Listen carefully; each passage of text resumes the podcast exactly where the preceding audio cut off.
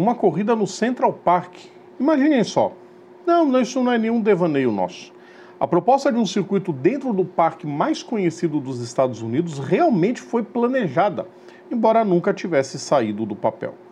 A ideia tem nome e sobrenome: Cameron Argett Singer, advogado, membro do SCCA e o principal responsável por colocar Watkins Glen no mapa das grandes competições. No dia que se completam 102 anos do seu nascimento, a gente relembra essa história.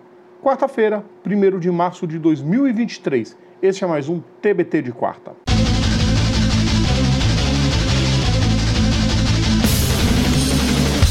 Salve a todos os nossos ouvintes e seguidores, sejam todos bem-vindos mais uma vez. Eu sou Rodrigo Vilela. Hoje é dia de TBT de quarta, dia de relembrar mais um momento clássico das pistas.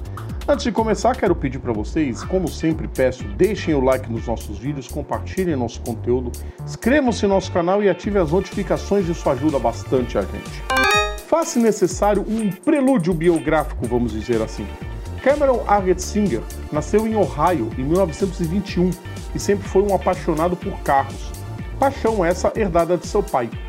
Em 1947, comprou um carro esporte e se filiou ao recém-criado SCCA. Em pouco tempo, ele começou a planejar uma corrida ao redor da cidade de Watts Glen. Ele mesmo afirmou em uma entrevista que fez isso porque não havia um lugar para correr com seu bólido. De 48 a 52, a corrida de Watkins Glen era realizada nas ruas da cidade, só que devido ao alto número de mortes, tanto de pilotos quanto de espectadores, a prefeitura proibiu as provas em suas vias. Daí começou a busca por um lugar para construir uma pista. E quando Cameron se tornou diretor executivo do comitê organizador da corrida, três anos depois, uma área de 2,2 km quadrados foi adquirida. O traçado tinha como intenção imitar o traçado que se fazia quando do circuito de rua. Logo, o circuito atraiu alguns dos melhores pilotos de estrada do mundo, incluindo Stirling Moss, Joe Bonnier, Phil Hill e Dan Gurney, para as corridas de Fórmula Libre, que aconteceram de 58 a 60. Esses eventos prepararam o terreno para que Agat Singer investisse com sucesso para levar a Fórmula 1 para lá. E o circuito sediou o GP dos Estados Unidos pelos 20 anos seguintes, algumas vezes com uma etapa do leste, já que Long Beach era a corrida do Oeste. Em 1969, Arget Singer tentou comprar a pista para melhorar suas operações financeiras. Quando a promotora se recusou a vender, ele renunciou ao cargo de diretor executivo e mudou-se para Midland, no Texas, onde foi trabalhar para Chaparral Cars. Ao tema, o ano era 1974.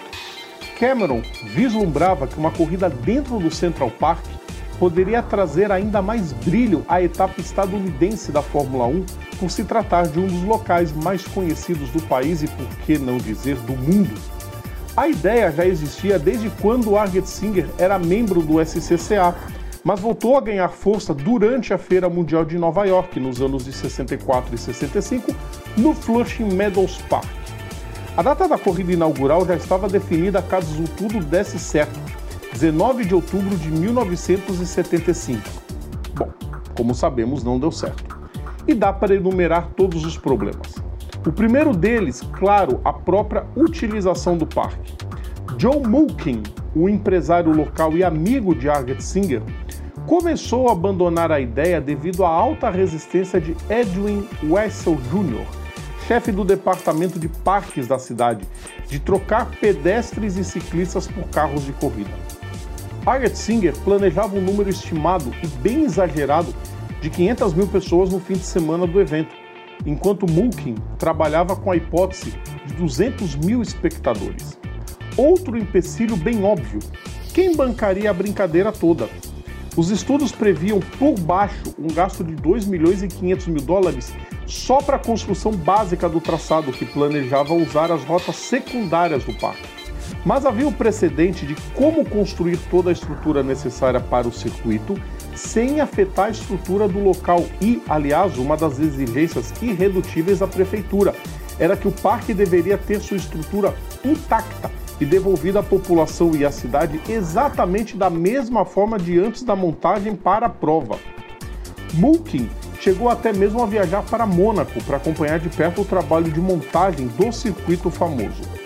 E ainda assim, depois disso tudo, o circuito teria que ser sancionado para só depois poder receber a categoria máxima.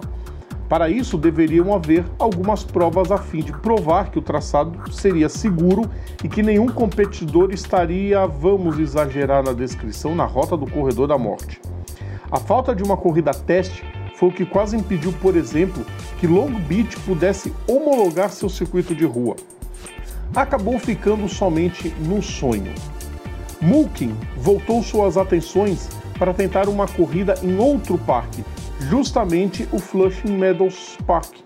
Acabou abortando a ideia e, de forma indireta, ambos os projetos acabaram na idealização do Meadowlands Grand Prix, que concretizou o sonho de uma corrida na cidade de Nova York.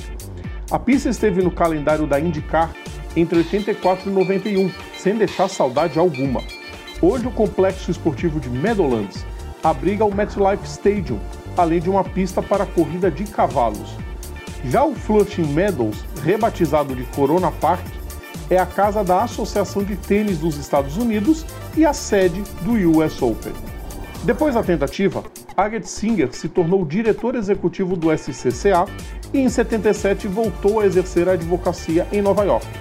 Ele se tornou presidente do IMRRC, o Centro Internacional de Pesquisa de Automobilismo em Watts Glen, em 2002. Acabou falecendo em 22 de abril de 2008, aos 87 anos. Toda a sua batalha pelo automobilismo, especialmente para a cidade de Watts Glen, permanece intacta, já que o circuito da cidade é um dos mais adorados pelos fãs do esporte a motor, recebendo atualmente a etapa do INSA Sports Car e da NASCAR. E ficamos a imaginar o que teria acontecido se o Central Park tivesse recebido uma pista de corridas. Tem alguns devaneios que a gente fica pensando o que, seria tivesse dado se tivesse ido adiante. Essa corrida do Central Park, quando eu soube da história, eu pensei na hora que ela tinha que vir parar aqui no TBT de quarta.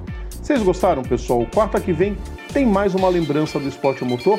Lembrando sempre, nosso conteúdo está no YouTube, está nas plataformas digitais ou assinando o nosso feed is.gd barra programa Papo Veloz. Sigam também nossas redes sociais, Facebook, Instagram, Twitter e TikTok. É só procurar a gente por PGM Papo Veloz.